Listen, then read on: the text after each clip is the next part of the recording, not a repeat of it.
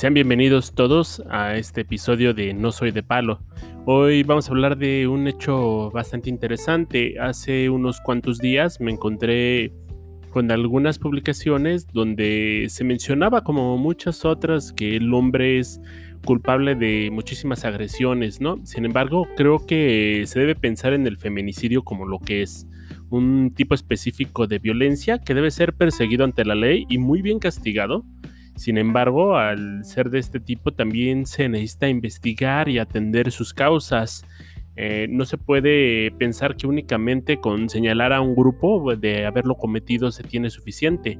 Se debe mencionar no únicamente al machismo como la única fuente de agresión que hay en contra de las mujeres en este país o en el mundo, sino que debe haber una relación que no sea en contra de un enemigo ideológico.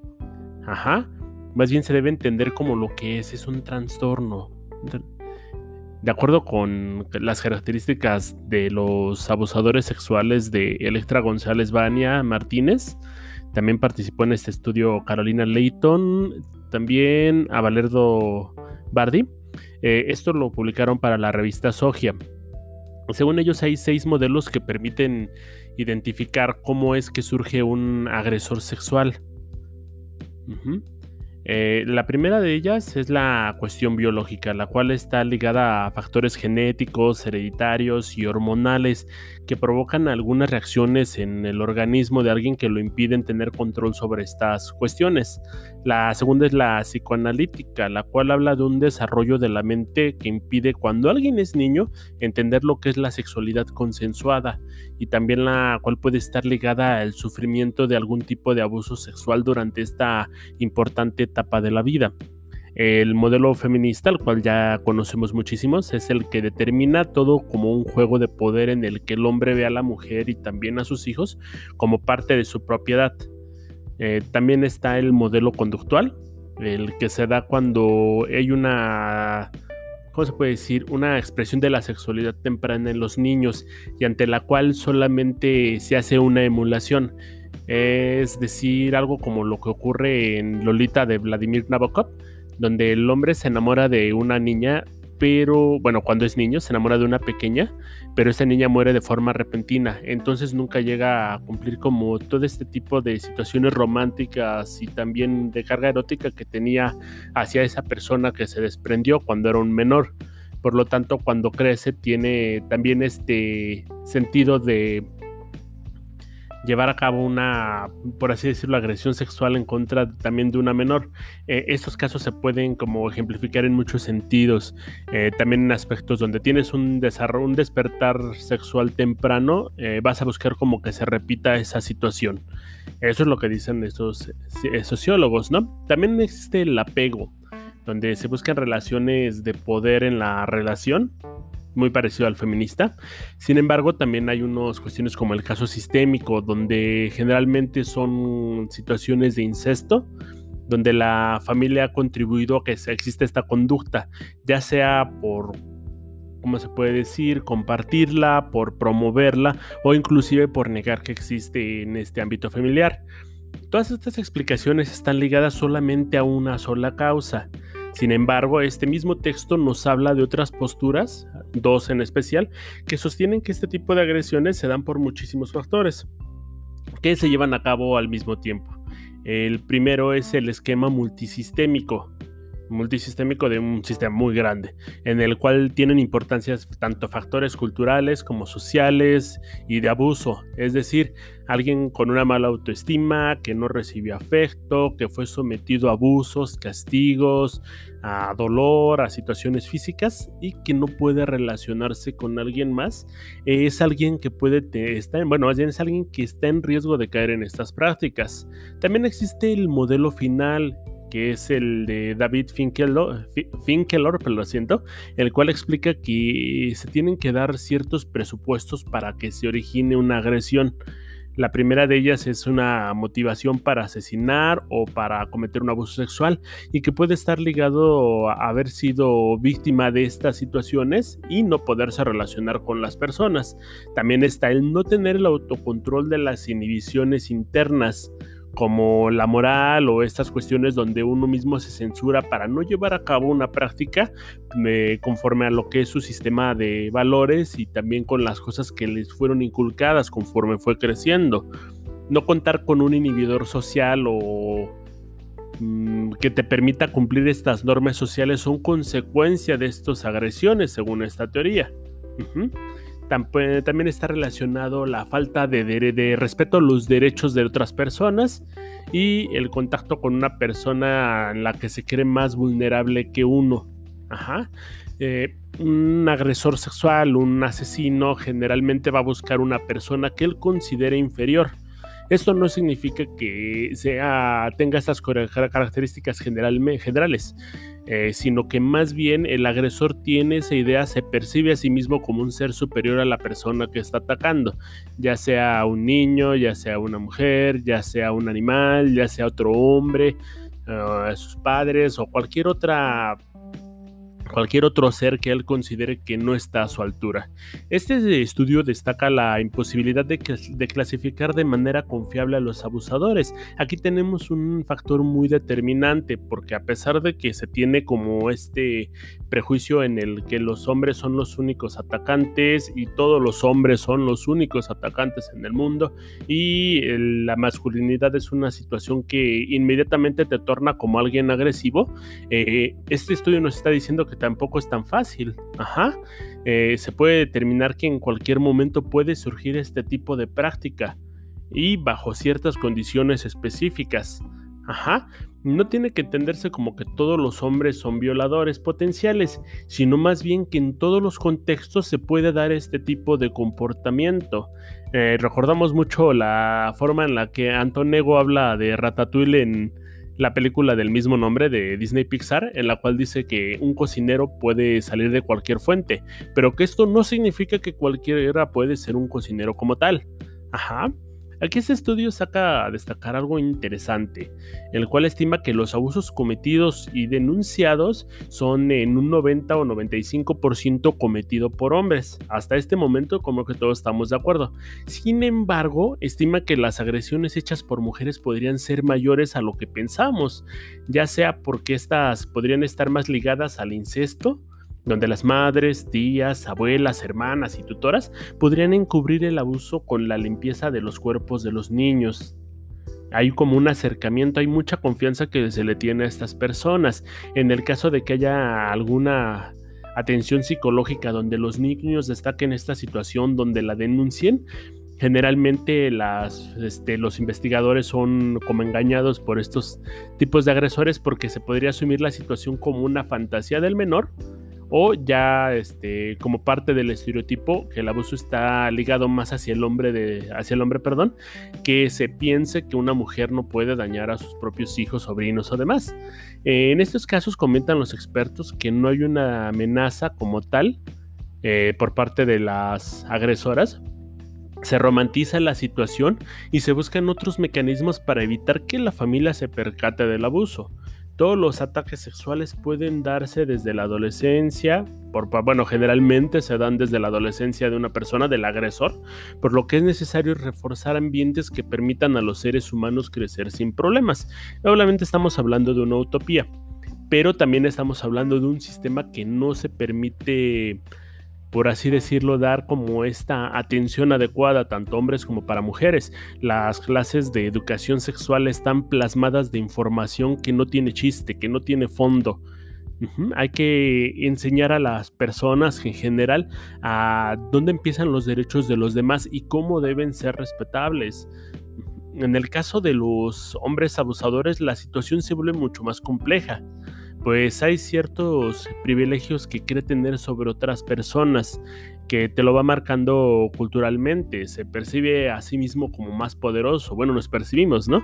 Y tiende a establecer relaciones de poder donde los demás están ahí para complacerlos. En este caso estamos hablando de los agresores.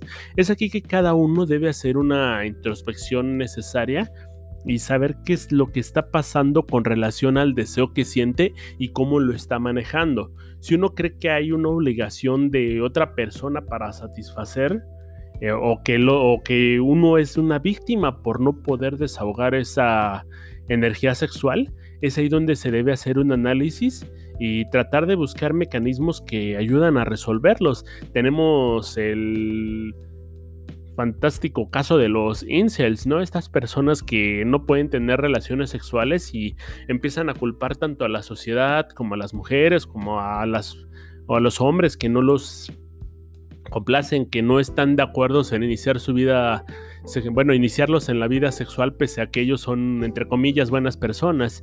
Eh, siempre que uno debe pasar por una de estas situaciones es donde debe entrar como la resolución, hacer una introspección, pensar en qué es lo que se está haciendo bien, qué es lo que se está haciendo mal y si las cosas que uno quiere están de acuerdo con las cosas en las que se está comportando. Siempre se debe pensar que la justificación de tener intimidad con el otro ser humano debe estar basada en el consenso y en el deseo mutuo. Es decir, no basta con que yo sienta deseos por mi pareja o por mi novia o por cualquier otra mujer para o, también un hombre como para empezar a forzarlo o querer que lo cumpla de manera adecuada. Es aquí donde también surge otra problemática.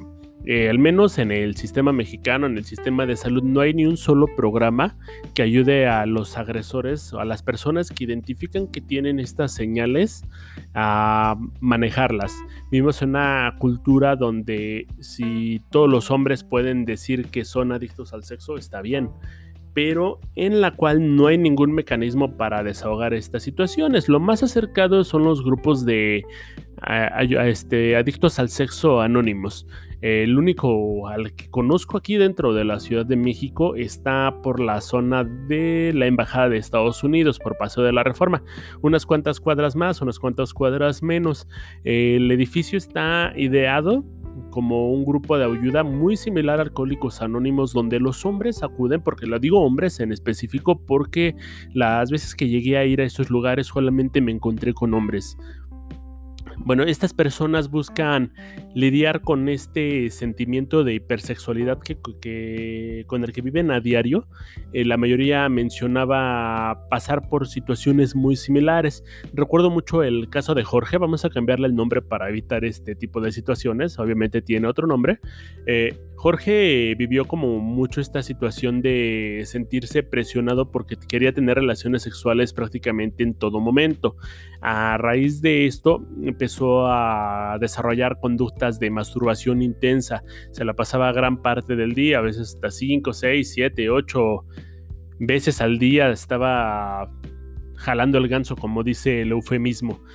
El asunto de esto es que, pese a que podía satisfacer el deseo sexual que sentía en algún momento, poco a poco esto fue escalando la imposibilidad de poderse relacionar con las personas, de poder pasar el tiempo con alguna mujer porque era su preferencia sexual, lo llevó a desarrollar como una aprensión hacia ellas. Generalmente las, por lo que narraba, obviamente, estos grupos están hechos de forma que tú comunicas lo que sientes, compartes tu experiencia y el otro va entendiendo cómo es para él vivir eh, a raíz de lo que tú le vas contando. Entonces en este asunto contaba Jorge que empezó a desarrollar como mucha fijación hacia las mujeres. Eh, llegó al punto donde no se controlaba él mismo, las empezaba a seguir. Él estaba en contra de este comportamiento, sabía que estaba mal, sabía que se podía meter en problemas e inclusive se metió en ellos. Cuenta una ocasión específica que una vez vio una chica en el, en el microbús, todavía existían los microbuses, según lo que nos contaba, y se, la, vio, la chica se bajó, olía, para él dice que la recuerda mucho por el olor, dice que olía muy rico, y que la siguió, la se bajó del micro y la empezó a, a seguir el mismo camino que ella. Conforme va avanzando el paso, se da cuenta de que trae un acompañante. Bueno, más bien alguien la estaba esperando en una, en una esquina en específico. Fue entonces que interpeló a Jorge y terminó golpeándolo Dice que las cuestiones pudo haber sido un poquito más complicada debido a que nada más fueron unos cuantos golpes. Sin embargo, lo que menciona Jorge es que en esa ocasión se puede haber metido en otros problemas. Ya lo habían denunciado también en el metro eh, antes de que iniciaran como todas estas leyes que estaban en contra del acoso sexual y se considerara una falta cívica, por lo cual nada más fue como la advertencia del policía y se le dejó ir pero también empezó a desarrollar conductas frotistas. Esto es, eh, estás en el autobús o estás en un lugar donde hay muy poca gente, perdón, mucha gente y hay como muy poco espacio, entonces se le repega a las mujeres con el sentido de poder eyacular o poder sentir algún tipo de contacto humano. Ahora, Jorge estaba buscando ayuda creo que es un agresor, creo que se le debe de castigar en el momento en el que comete este tipo de acciones, sin embargo en el momento de que buscó ayuda, todo ese transcurso donde se da cuenta de que hay algo mal con, con él, algo que no le gusta, algo que no le agrada, ahí que digo que sea mal, porque hay personas que no pasan por esta introspección y, y creen que están haciendo bien. Creo que antes de poder encontrar ayuda en cualquier otro tipo de situaciones, uno debe de identificar que ella está haciendo algo malo. Sin esta responsabilidad afectiva por parte de uno mismo, por parte de la gente que nos cría y demás no existe, eh, es donde se tiene que empezar a trabajar porque Jorge seguía buscando mujeres a pesar de que iba a estos grupos. En algunos casos se, se, autoimponía situaciones como de no me voy a masturbar, ¿no? Entonces almacenaba toda esta energía sexual. A raíz de cuentas esto podría ir desencadenando en otros asuntos como en agresiones como más físicas. Es importante mencionar estas cosas porque este tipo de situaciones puede ocasionar mucho daño, ya sea para la persona que comete la acción, tanto como para las víctimas. Tenemos un país donde alrededor de 9, 10 muertes son eh, diarias, son víctimas mujeres. Independientemente del número de personas que mueran en el país, hay que pensar en un asunto, es un tipo de violencia en específico. Y creo que una un parte del papel de hombres también es evitar como el incurrir en ellos.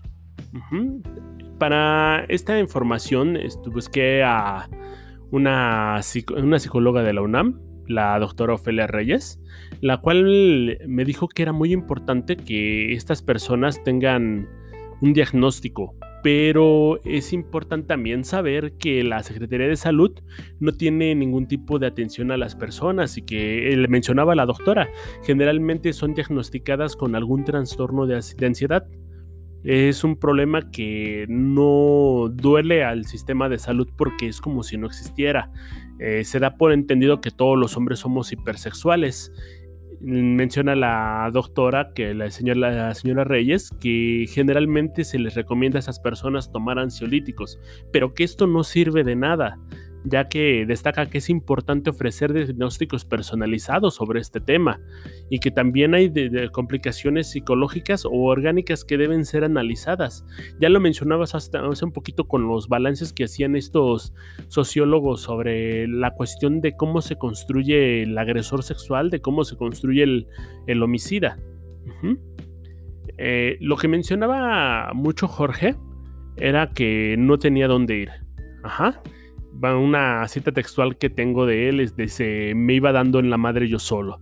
Estaba dándome cuenta de que dejé oportunidades de trabajo y de tener relaciones verdaderas y aparte expongo mi vida por haber hecho ese tipo de cosas. Eso nos mencionaba a todos en el grupo. En esa ocasión también viene una parte, ¿qué tanto estás derecho a, de, perdón, decidido a cambiar? En ese entonces a las reuniones que fui llegué a ir nada más con cinco personas en total, incluyéndome.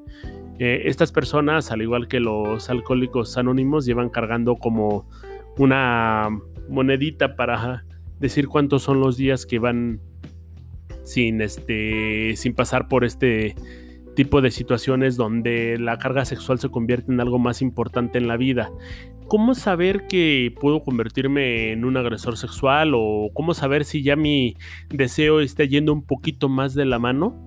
Igual que con todas las adicciones. Mm, empieza a pensar cuánto tiempo le dedicas a eso y si esto te está empezando a alejar tanto de las personas, de tu trabajo, si te hace llegar tarde a todos los lugares a los que vas, si empiezas a olvidar tus pasatiempos o inclusive si cuando lo estás haciendo empiezas a sentir cada vez menos placer.